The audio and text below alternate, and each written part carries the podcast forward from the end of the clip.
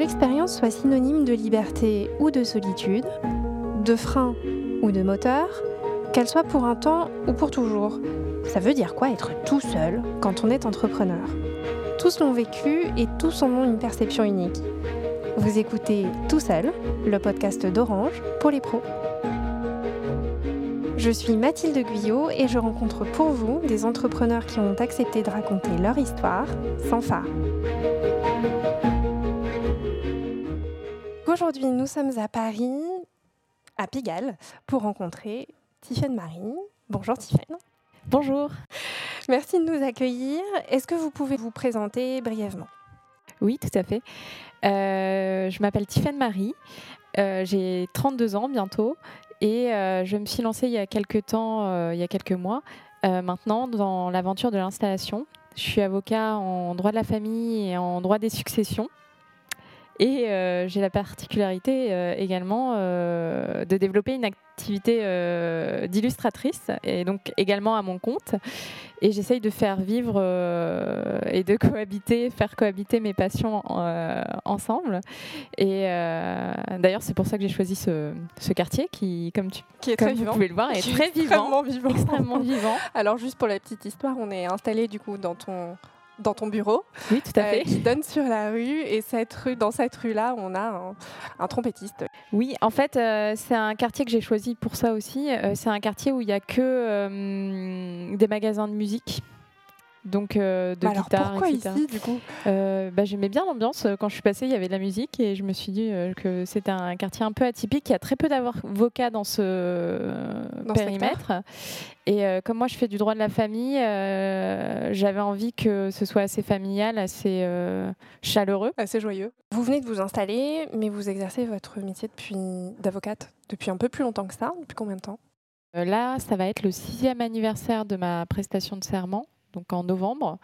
Et euh, je rentre dans ma septième année de- d'exercice, donc euh, Donc 7 ans, ça commence à être euh, un bel épisode. c'est l'âge de la maturité, l'âge de raison. Où est-ce que vous avez débuté et quelles ont été les grandes étapes de ces sept premières euh, années d'exercice? Alors, moi, je viens pas d'une famille d'avocats. Mm. Donc ça, euh, c'est hyper important parce que du coup, euh, ça a un peu euh, guidé mon parcours parce que j'y suis allée en dilettante. Je connaissais pas du tout cette profession et j'avais vraiment aucune relation dedans. Donc quand je suis arrivée, j'ai cherché mon stage euh, d'élève avocat. En plus, je viens pas de Paris, donc c'était un peu compliqué. Et j'ai trouvé plusieurs cabinets qui m'acceptaient. Il y a une avocate avec qui ça matchait bien. Donc euh, c'était un petit cabinet euh, qui était euh, généraliste, où elle exerçait seule. et du coup, moi j'ai fait mon stage d'élève avocat là-bas. Et elle m'a proposé à l'issue de ce stage de rester. Donc les trois premières années, je les ai passées là. Et ensuite, c'est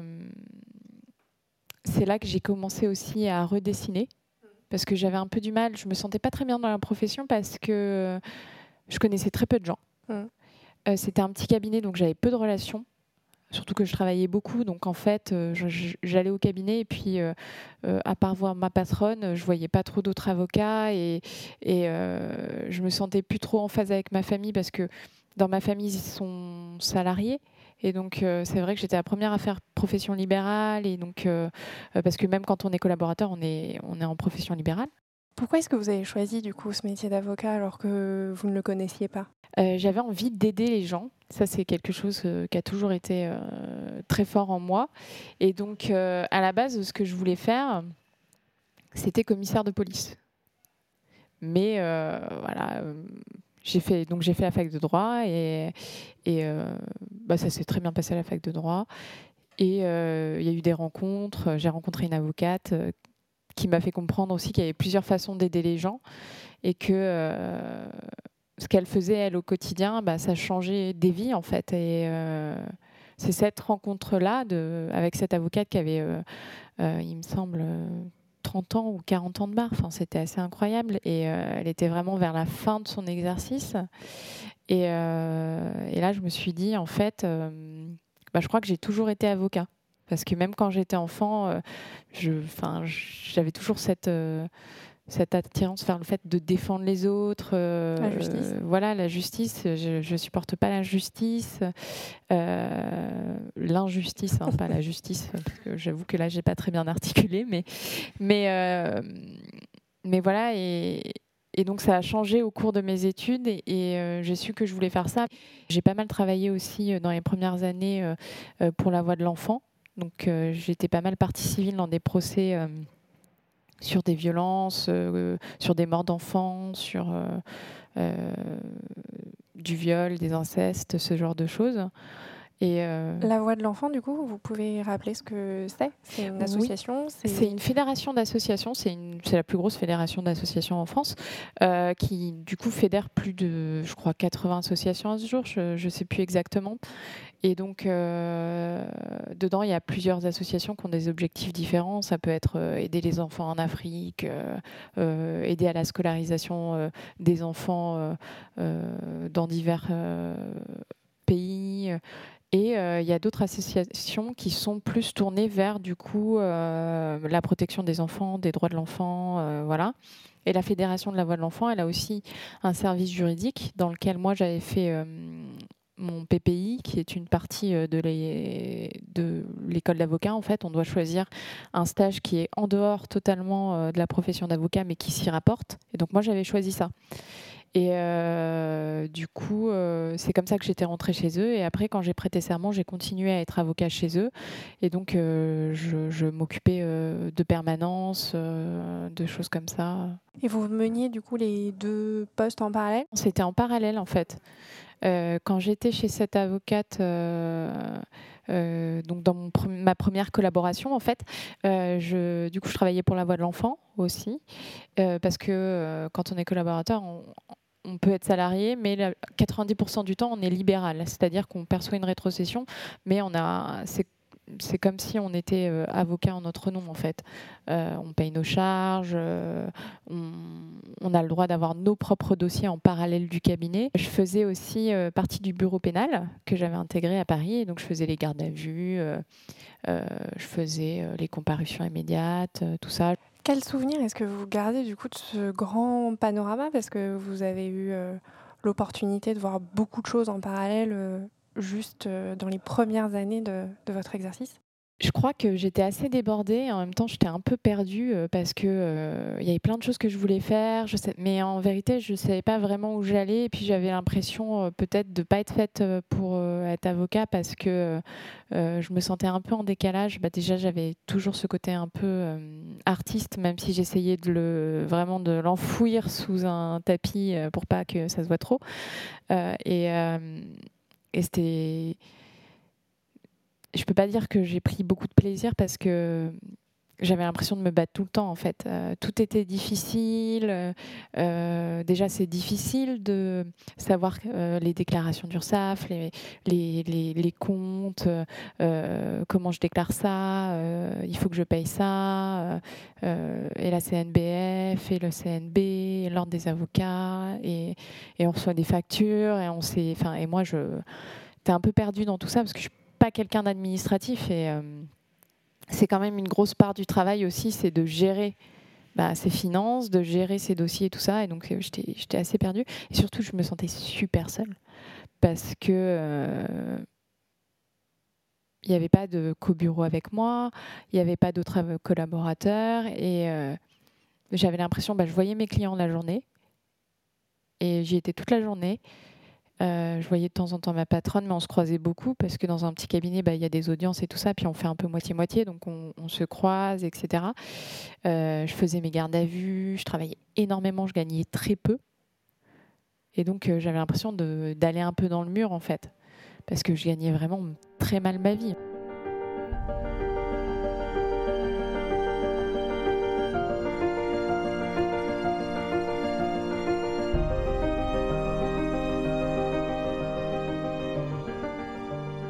Est-ce que ça vous étiez préparé euh, dans votre cursus un petit peu scolaire? Est-ce qu'on vous le dit? Est-ce qu'on vous, est vous annonce un peu la couleur? Alors on nous annonce la couleur, oui et non, parce que oui, on nous dit ça va être difficile et on sait tous que dans les trois premières années, il y a beaucoup de gens qui quittent la robe. Mais je crois que la réalité, c'est toujours euh, différent de ce qu'on s'imaginait en fait.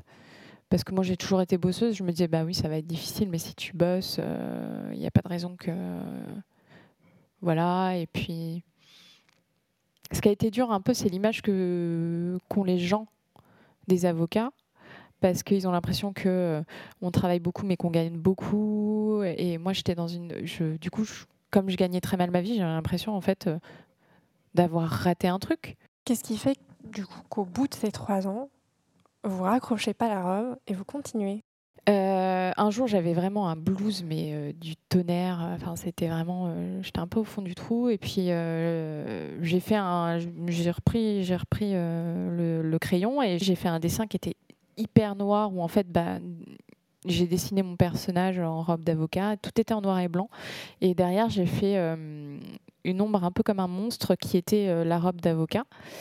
Et je l'ai partagé avec euh, une amie qui était avocate aussi et que j'avais rencontrée euh, euh, très peu de temps avant grâce bah, déjà aux réseaux sociaux, parce que j'étais sur les réseaux sociaux, j'étais sur Twitter et il y a une grosse communauté avocat en fait sur Twitter. Et donc je lui ai montré et elle, elle m'a dit mais c'est super, c'est génial, je savais pas que tu dessinais, faut que tu le partages puisque es sur Twitter et ça va toucher plein de monde, euh, euh, ça va tous nous parler parce qu'on vit un peu tous la même chose, même si c'est différent. Et donc du coup, je l'ai partagé et ça a tout de suite euh, eu un succès qui m'a dépassé et j'ai continué à dessiner comme ça toutes les choses qui me frustraient au quotidien. Au début, je faisais un peu des chroniques à l'aquarelle de ce qui se passait dans ma collab et de mes gardes à vue. De, euh, quand, je, quand j'étais en garde à vue la nuit, bah, j'avais mon carnet, je dessinais et, voilà. C'était un peu aussi extériorisé. J'avais beaucoup de peine en fait. Euh, j'avais l'impression, enfin j'étais très triste. Euh, et j'étais très seule et d'un coup j'avais plus l'impression d'être seule parce que les gens répondaient et me disaient bah oui moi je, je me reconnais totalement euh, moi aussi et donc du coup ça a créé du lien et puis en plus du coup ça ma, communauté a grandi grandi grandi grandi et du coup j'avais d'un coup plein d'avocats de confrères qui prenaient contact avec moi qui m'invitaient à des choses et euh, je crois que c'est là que ça m'a vraiment ouvert les portes et je me suis dit, en fait, je peux faire euh, plein de trucs, en fait. Je peux faire euh, les deux en même temps et le dessin, en fait, ça sera presque une arme pour moi. Est-ce que vous avez le souvenir d'une rencontre qui vous a marqué ou formé à ce moment-là? Oui, alors, euh, c'était déjà c'était une période très difficile. J'avais eu un décès dans ma famille, donc euh, ça, s'ajoutait un peu au poids du fait que je me sentais euh, vraiment en fin de course, quoi. et j'ai rencontré Christiane Ferralchoul, qui était la présidente du Conseil national des barreaux à l'époque. Elle m'a invité à participer à, des États généraux et un rapport qui serait présenté aux États généraux et euh, sur l'avenir de la profession. J'ai été nommée rapportrice euh, du pendant gouvernance. Donc, on faisait des propositions sur comment améliorer euh, le fonctionnement du CNB, ce genre de choses. Je suis intervenue devant tous les bâtonniers de France et devant euh, des milliers de confrères, quoi, parce que tout le monde regardait euh, en live en même temps et c'était vraiment euh, énorme. Il y avait mon dernier patron qui est, venu me voir et qui m'a dit que, que c'était chouette et donc c'était une très belle rencontre aussi, parce que j'ai rencontré Eric Morin là-bas. Et je me souviens aussi de Marie-Aimée Perron qui était venue me voir et qui m'avait dit que j'avais été super et je m'étais sentie vraiment avocat. Et là, pour le coup, vraiment j'ai eu l'impression de mériter ma place euh, parmi eux parce que je m'étais battue, j'avais défendu nos positions et que euh, les propositions qu'on faisait étaient assez controversées. Donc euh, il y avait des confrères beaucoup plus âgés que moi qui étaient déjà bâtonniers, à qui j'avais su répondre et ça a été un grand moment pour moi. Et, Christiane Ferralschul, elle m'a vraiment tendu la main et, ouvert plein de portes. Et euh, cette même année, euh, elle m'a euh, demandé de faire l'illustration de la carte de vœux du Conseil national des barreaux. Donc à ce moment-là, en fait, non seulement vous vous sentez reconnu par vos pairs, donc vous vous sentez légitime ou en tout cas à votre place en tant qu'avocate, Et à la fois, on reconnaît aussi vos talents et vos, votre don pour l'illustration. Donc c'est un, un double moment en fait. Bah, c'était assez fou. Je crois que j'avais du mal un peu à réaliser, mais euh, c'était super beau.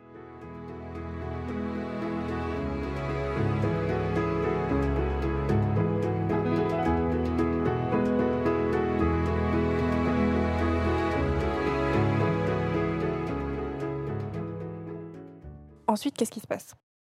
Alors j'ai eu deux, euh, le dessin m'a permis d'avoir une deuxième collaboration où là j'étais un peu mieux payée. Quand vous dites que le dessin vous a permis, c'est-à-dire que vous l'avez rencontré euh, par le biais d'une illustration que vous aviez publiée sur les réseaux exactement, sociaux D'accord.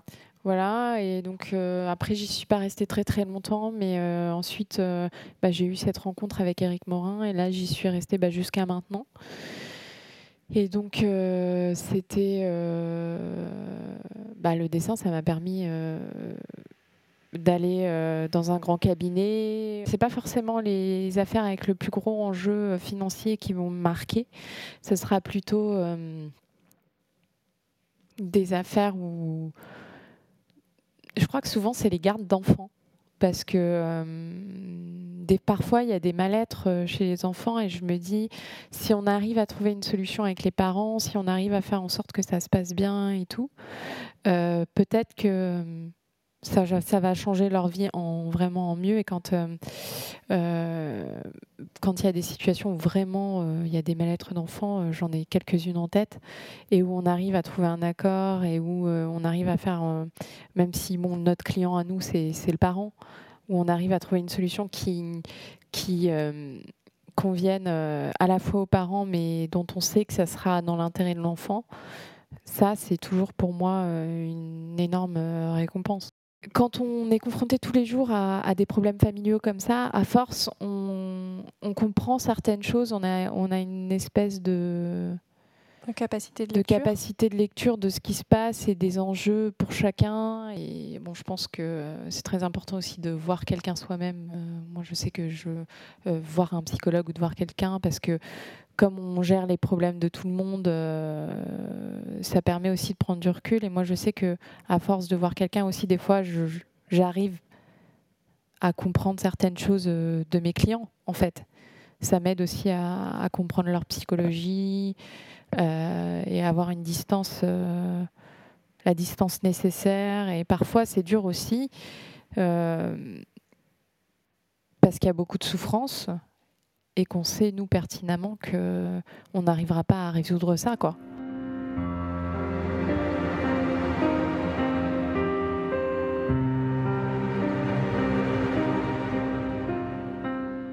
Dans votre dernière euh, collaboration, vous étiez collaboratrice du coup euh, avant de vous mettre euh, à votre compte. Est-ce que vous vous êtes sentie un peu moins seule? Oui, c'était pas, c'était plus du tout pareil parce que déjà j'étais dans une grande structure et j'avais, euh, je partageais mon bureau avec des collaboratrices, il y avait une très bonne ambiance entre nous. Euh, pour moi, euh, partager un bureau, c'est un peu comme si on devenait sœur de robe. C'est ce que je disais souvent à mes co-bureaux, en fait, parce qu'on on passe tout notre temps au cabinet. Donc en fait, on est toute la journée ensemble, on partage nos problèmes, nos stress, parce que c'est une profession, on est très stressé, on a les petits coups de, jus où il faut aller très vite. Euh, on a euh, les stress procéduraux où on échange pas mal et euh, je me suis sentie vachement seule, évidemment, à l'intérieur du cabinet, mais déjà, j'avais, j'ai eu enfin, j'ai l'impression que j'avais déjà gagné un peu ma légitimité et du coup, j'avais déjà créé autour de moi tout un cercle de, de confrères. Est-ce que vous pensez que c'est tabou dans ce milieu-là, la question de la solitude Ce qui est difficile dans notre métier, c'est que c'est un métier d'image. Donc surtout, faut pas montrer euh, que ça ne va pas. Euh, il faut pas montrer que euh, le cabinet marche pas forcément. Il faut pas montrer que financièrement ça va pas forcément très bien. Euh, donc les premières années, moi j'avais vraiment l'impression qu'il fallait mettre un masque et d'avoir l'air toujours hyper souriante, hyper joviale, hyper tout va bien. puis même je pense que moi, c'était aussi vis-à-vis de mes proches. Je voulais que euh, mes parents, mes frères et sœurs, je voulais qu'ils soient fiers de ce que je faisais. Vous quittez votre, votre dernier cabinet. Ça se passe pourtant bien dans le sens où vous avez trouvé un petit peu votre, votre place. Qu'est-ce qui vous pousse aujourd'hui bah, à ouvrir votre propre cabinet? Je crois que la façon dont j'ai envie d'exercer, elle n'existe pas ailleurs. Euh, voilà, moi j'ai envie d'être euh, avocat artiste, j'ai envie d'être avocat et artiste, et j'ai envie que mes deux mondes soient pas euh, opposés en fait. J'ai envie qu'ils vivent ensemble. par moment dans la journée, j'ai envie de pouvoir me poser entre deux dossiers, entre deux jeux de conclusion, quand j'ai vraiment la, la tête très prise, de me poser, de faire un dessin. J'avais envie de créer quelque chose qui me ressemblait. J'ai eu ce déclic de me dire c'est le moment quoi. Et en fait, euh, on m'avait dit un jour tu sauras, euh, voilà, euh, c'est le moment. Voilà, c'était le moment. Comment ça se passe les premiers mois? Du coup, vous prenez cette décision-là. Est-ce qu'il y a un laps de temps durant lequel il faut réfléchir à comment ça va se passer, dans quelles conditions, ou alors moi, à partir du moment où j'ai dit que, bah, que, du coup, j'ai démissionné et j'ai dit que je m'installais, je me suis pas laissé trop le temps, en fait. Euh, dès le premier jour où j'ai dit ça, où j'ai posé ma démission, etc., je me suis dit, il faut que tu trouves un local. Déjà, je ne voulais pas, euh, parce qu'on peut, quand on est avocat, euh, juste avoir une domiciliation. Mais pour moi, ce n'était pas envisageable, en fait, parce que je ne voulais pas être seule. J'avais très mal vécu le confinement du Covid, donc je ne voulais pas de ça. Je voulais un bureau et aussi, je voulais un bureau parce que je voulais créer quelque chose qui me ressemblait. C'était important pour moi. Donc, du coup, le bureau, euh, c'est un peu aussi euh, ce qui me permet de me dire euh, voilà, ça avance, tout ça, parce que je mets des cadres, je mets des choses, j'ai des idées. et à chaque fois que je rajoute un élément, je me dis voilà, ça avance, je construis. Enfin, ça me donne l'impression de construire. Et donc, j'ai trouvé très rapidement, en fait, mes locaux. C'est des locaux où vous n'êtes pas toute seule? Non, je ne suis pas toute seule. C'est pour ça qu'on entend un peu des arrières, euh, des petits bruits de fond. Euh, on est trois avocates. Donc il y a Eva qui fait du droit du travail et Clémentine qui, qui fait de la propriété intellectuelle. Et moi, j'ai jamais voulu euh, être seule. J'ai voulu me lancer, mais j'ai pas voulu être seule, en fait. concrètement, D'ailleurs, j'ai jamais pensé que je m'installerais parce que pour moi, euh, la solitude, c'est ce qu'il y a de pire et j'avais tellement peur que ce soit euh, comme un placard euh, de solitude à l'installation. Et en fait, je vois plein de monde, je fais venir les gens dans mon cabinet, j'ai tout le temps des clients. J'aménage ma vie comme j'ai envie. Et ça, c'est quelque chose qui est hyper important pour moi.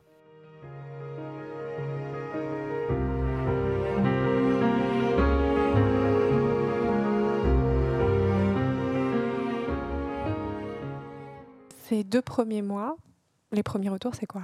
Alors pour le moment, je travaille beaucoup plus qu'avant. Encore plus qu'avant. C'est possible ça bah, J'ai l'impression que je. Bah, alors là, je dormais très peu, mais alors là, ça, ça devient. Euh, je dors euh, quasi plus. Mais euh, le temps passe hyper vite. J'avais très peur du vide. J'avais très peur de m'ennuyer, de ne pas avoir de clients. Et en fait, l'appel d'air dont on parle tout le temps quand on est avocat, on, c'est un peu comme la prophétie de un jour tu verras, tu sauras qu'il faut t'installer.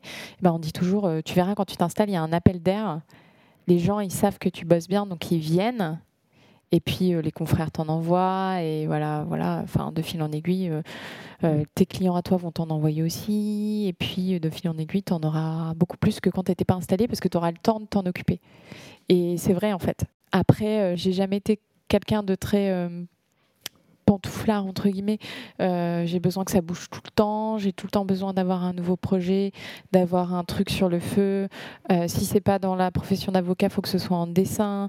Euh, faut que je crée des trucs, que je vende des trucs parce que je vends mes peintures. je travaille sur le fait de me faire exposer en galerie. je travaille pour des journaux, donc j'ai toujours un dessin. Je, je j'ai une une page régulière euh, dans le bulletin du barreau. Donc tous les 15 jours, euh, j'ai la petite BD qu'on fait avec Christophe, qui est un confrère euh, qui dessine aussi. Donc c'est très... Voilà. À quel moment est-ce que vous avez décidé de faire le switch et de vous dire je crée une vraie activité d'auto-entrepreneur pour ma vie d'illustratrice?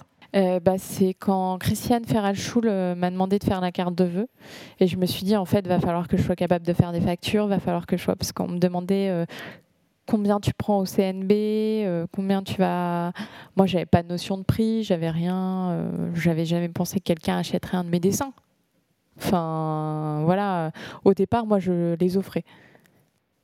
Et puis, euh, je dessinais dans des carnets, donc j'ai toute une série de carnets. Je dois avoir une vingtaine de carnets euh, des, premières, des deux premières années d'avocat où je dessinais. Euh, quand je regarde maintenant, je trouve ça atroce parce que, évidemment, plus on dessine, mieux c'est. Donc, quand je regarde en arrière, je me dis ah là là, mais mon Dieu, comment c'est possible que les gens aient aimé à l'époque C'était vraiment horrible et j'ai envie de tout brûler. Et à chaque fois, Julien, qui est mon compagnon, me dit non, moi je les garde, je les mets de côté euh, pour plus tard. Euh, donc c'est lui qui est un peu le gardien de. Ouais, parce que sinon, euh, moi, il y a un endroit, je, je, suis assez bordélique, il faut le savoir. Euh, bon, pas dans mes dossiers, mais euh, là-dessus, en fait, Julien, quand il vient au cabinet, il est assez surpris parce que je suis hyper carré au cabinet. Mais alors, par contre, chez nous, c'est il y a des tubes de peinture partout. et dès que j'ai fini un dessin, je le mets derrière le canapé. Donc, derrière le canapé, il y a toutes les archives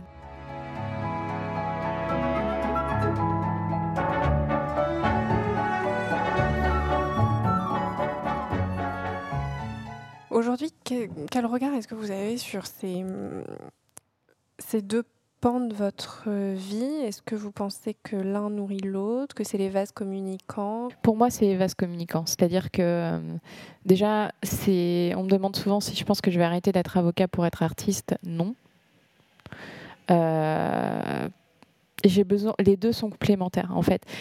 J'ai cet équilibre où en plus ça m'aide aussi à être moins stressée parce que quand quand il euh, y a moins d'activité euh, sur l'un, euh, je me dis c'est pas grave, je vais nourrir l'autre. Et du coup, bah, de toute façon, j'aurai des revenus là. Et donc ça m'apporte une sécurité un peu financière. Et surtout, en général, quand j'ai des clients qui m'achètent des peintures, des fois ils m'envoient des dossiers. Et quand j'ai des personnes qui viennent pour ma profession d'avocat, parfois ils finissent par m'acheter des toiles.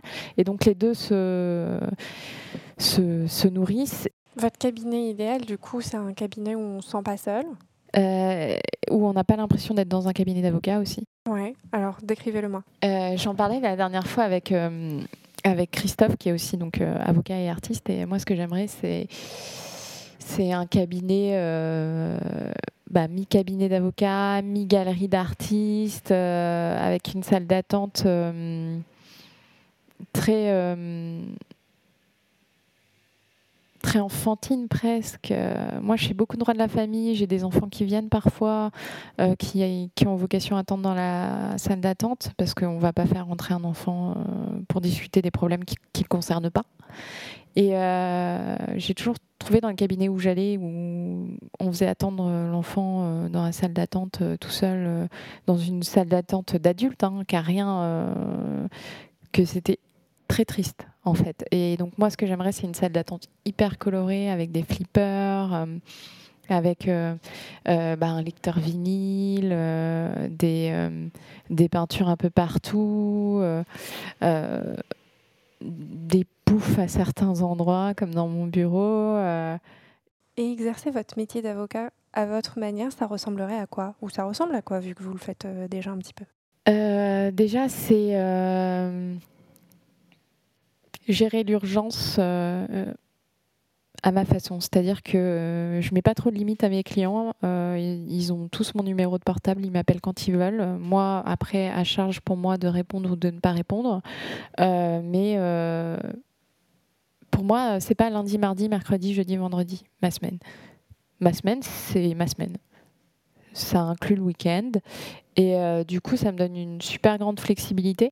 Est-ce que vous pensez que vous avez réussi à garder qui vous êtes dans la manière dont vous traitez euh, des dossiers Non, je pense que ouais, je pense que je suis et c'est aussi pour ça que j'ai voulu m'installer. Je pense que c'est ce que j'ai tellement peur de changer euh, et d'être peut-être abîmé par le travail, abîmé par le stress, et du coup de faire ressentir ça aux gens, que je m'attelle vraiment beaucoup à essayer de rester qui je suis et de jamais oublier les valeurs que m'ont donné mes parents et qui sont importantes pour moi, quoi parce qu'ils m'ont élevé dans des valeurs humaines hyper importantes. Euh, il faut donner, euh, il faut aider, euh, il faut faire preuve de compassion, de patience, tout ça. Je l'ai beaucoup en moi et je, ne veux pas le perdre. Merci Tiffany de nous avoir reçus et d'avoir échangé avec nous. Merci à vous.